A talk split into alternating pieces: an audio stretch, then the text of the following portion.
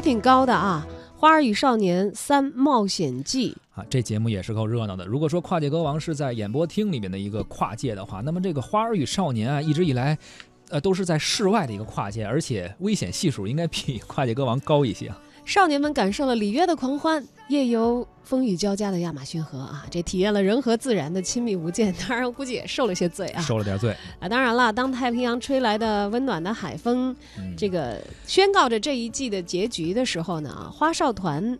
本季这些人他们的聚合啊，也已经就完成了。是的，这次花少团呢，也是将冒险进行到底啊，来到南半球之旅的最后一站，挑战海岛浮潜和极限跳伞。哎呦，这还真有点儿这个惊险的系数。不仅仅是要练胆量，其实还有点考察大家的这个户外的这些基本的一些。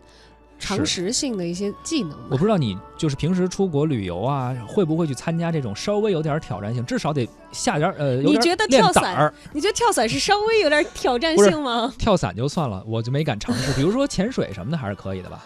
对，因为潜水我知道它是有非常严格的要考级啊，对，你要你要考了一定的等级，然后才花点时间往下一级一级深入。我记得之前我出国，当时去清迈的时候，就做这个丛丛林穿越啊，真的是从挺高的地方然后飞来飞去。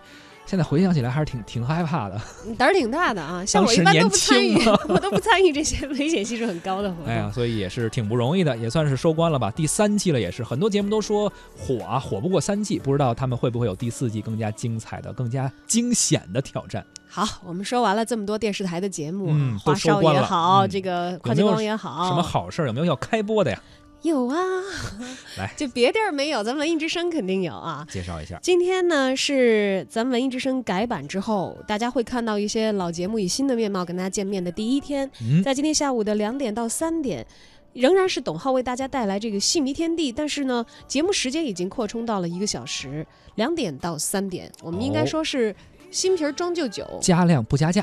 哎，另外呢，呃，民歌风行也是扩充为一个小时了，从下午的三点到四点，每天一个小时的直播，星期一到星期日都有，将会有五颗为大家带来。啊，这不光是加量不加价，那他们这都扩充了，那那个京城大玩家是不是就减少了呀？呃，京城大玩家的时长会相应的减少，但是加量还省钱。